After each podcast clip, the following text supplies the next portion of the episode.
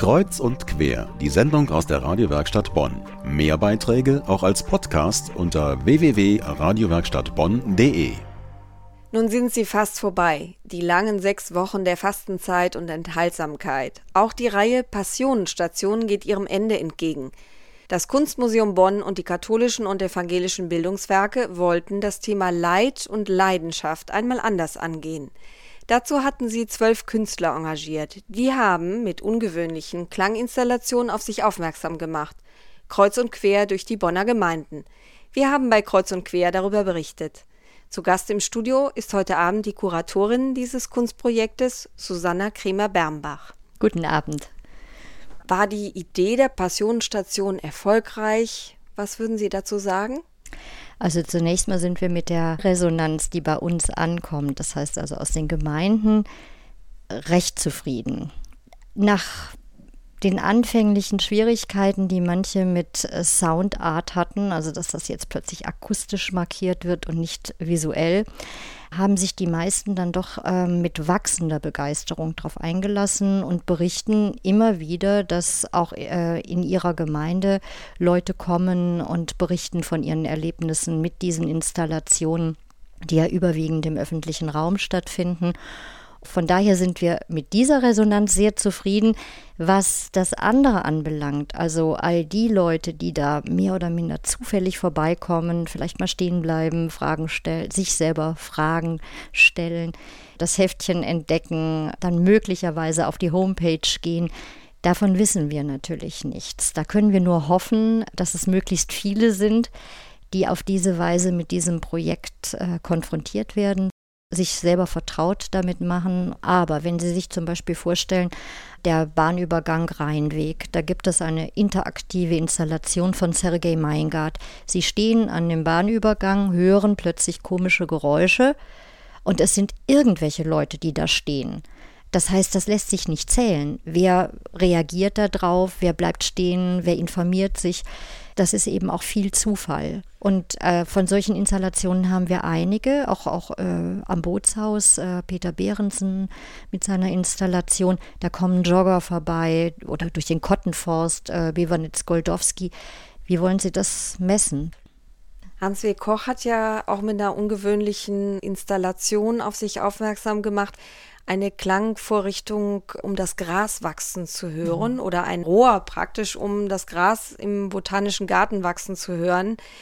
Das ist ja sehr originell. Ist die Originalität ausschlaggebend dafür, dass mehr Besucher gekommen sind zu den Veranstaltungen? Jede für sich ist finde ich sehr, sehr originell, sehr einzigartig. Dass jetzt zu Hans wie Kochs Konzert so viele gekommen sind, hat, glaube ich, vor allen Dingen mit der sehr aktiven Lutherkirchengemeinde zu tun.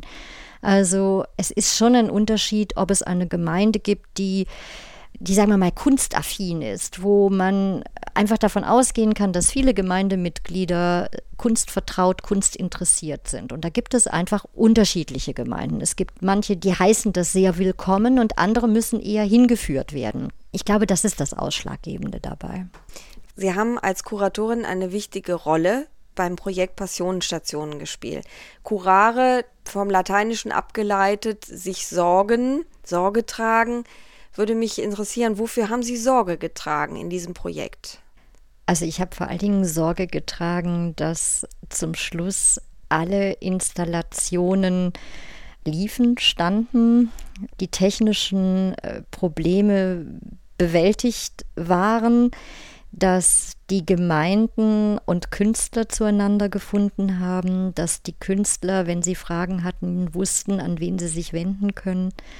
Ja, und wenn es noch irgendetwas zu besorgen, zu organisieren gab, zum Beispiel bei dem Sergei Meingart am Bahnübergang, mussten wir feststellen, dass die Stromzufuhr plötzlich ein Problem war. Wir hatten das alles vorher äh, fein ausgedacht und dann im entscheidenden Moment stellten wir fest, dass ich mich mit der Stadt wohl doch irgendwo nicht so klar ausgetauscht habe. Es gab also ein Missverständnis und dann mussten wir ganz schnell einen Plan B entwickeln.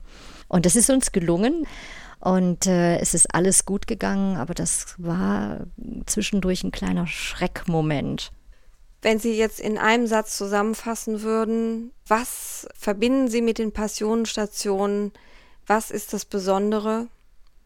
Äh, das Besondere ist einmal, dass, ähm, dass einerseits die, ich sag mal, freie Kunst, also Künstler, die normalerweise nicht unbedingt im, in einem kirchlichen Zusammenhang arbeiten, sich darauf eingelassen haben, dass sich Gemeinden darauf eingelassen haben, an säkularen Orten im Außenbereich, also Wetter, technische Probleme etc. pp, dass sich beide Seiten eingelassen haben und sehr mutig da vorgegangen sind.